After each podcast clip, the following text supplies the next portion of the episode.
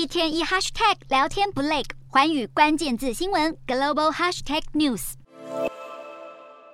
美国十月份生产者物价指数增速低于预期，反映美国通膨降温迹象。美股主要指数开高走高，然而尾盘时段传出俄罗斯飞弹进入波兰，造成伤亡的消息，美股一度翻黑，随后小幅回升。美股四大指数全数收高，道琼指数上涨五十六点二二点，收三万三千五百九十二点九二点；纳斯达克大涨一百六十二点一九点，收一万一千三百五十八点四一点；标普五百上扬三十四点四八点，收三千九百九十一点七三点。非半指数扬升八十二点五六点，收两千八百一十点六一点。欧洲股市方面，由于投资人聚焦美国通膨减缓迹象以及中国拼经济措施，欧洲股市今天大多走高。欧洲三大股市多数收红，英国股市下跌十五点七三点，收七千三百六十九点四四点。德国股市上扬六十五点二一点，收一万四千三百七十八点五一点。法国股市上涨三十二点四九点，收六千六百四十一点六六点。以上是今天的欧美股动态。